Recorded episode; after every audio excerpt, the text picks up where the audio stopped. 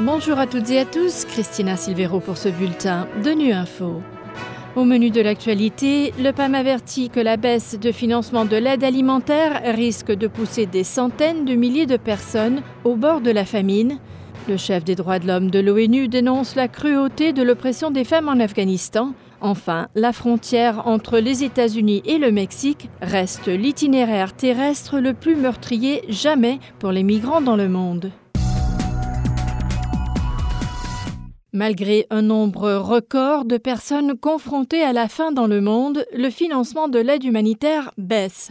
Le Programme alimentaire mondial a lancé ce mardi un avertissement sévère pour la sécurité alimentaire mondiale, estimant que chaque réduction de 1% de l'aide alimentaire risque de pousser plus de 400 000 personnes au bord de la famine. Les précisions de Jérôme Bernard. Le Programme alimentaire mondial craint qu'une boucle fatale humanitaire ne soit en train de s'enclencher. L'agence onusienne serait contrainte de ne sauver que les affamés au détriment de ceux qui ont faim. Le PAM est ainsi obligé de réduire considérablement les rations dans la plupart de ses opérations en raison de l'effondrement du financement international de l'aide humanitaire.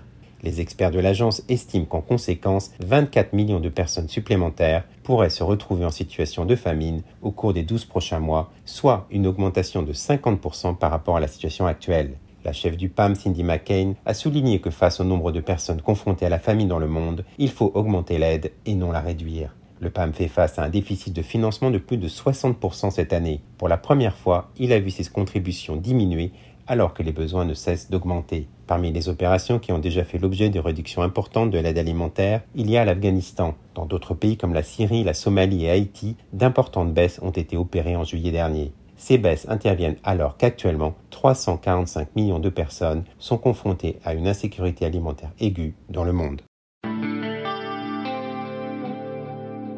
Le niveau choquant d'oppression des femmes et des filles afghanes est d'une cruauté incommensurable. C'est ce qu'a fustigé ce mardi le chef des droits de l'homme de l'ONU lors d'un débat interactif au Conseil des droits de l'homme. Le haut-commissaire des Nations unies aux droits de l'homme a relevé que les droits humains en Afghanistan se sont effondrés, affectant gravement la vie de millions de femmes, d'hommes, de filles et de garçons, pointant du doigt les nombreux reculs observés à tous les niveaux en Afghanistan. On écoute Volker Turk. Le niveau choquant d'oppression auquel sont soumises les femmes et les filles afghanes est incommensurablement cruel. L'Afghanistan a créé un précédent dévastateur en tant que seul pays au monde dans lequel les femmes et les filles n'ont pas droit d'accéder à l'éducation secondaire et supérieure.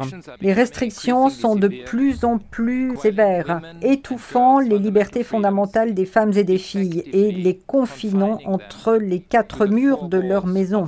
Elles deviennent invisibles. Ce Conseil connaît désormais la longue liste de restrictions et d'arrêtés misogynes. L'obligation de porter le hijab dans les lieux publics, avec des sanctions qui s'appliquent aux hommes de la famille si elles ne se conforment pas aux règles. Interdiction d'aller dans les parcs, dans les clubs de sport, dans les bains publics, dans les instituts de beauté.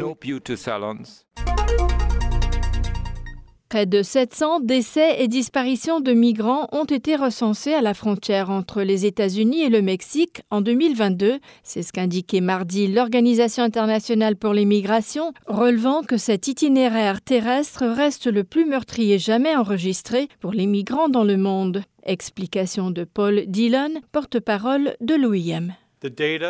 Bien que les données montrent que les décès et les disparitions à la frontière entre les États-Unis et le Mexique ont diminué de 8% par rapport à l'année précédente, le chiffre 2022 est probablement plus élevé en raison de l'absence de données officielles. Près de la moitié des décès survenus à la frontière entre les États-Unis et le Mexique étaient liés à la traversée dangereuse des déserts dont celui de Sonoran.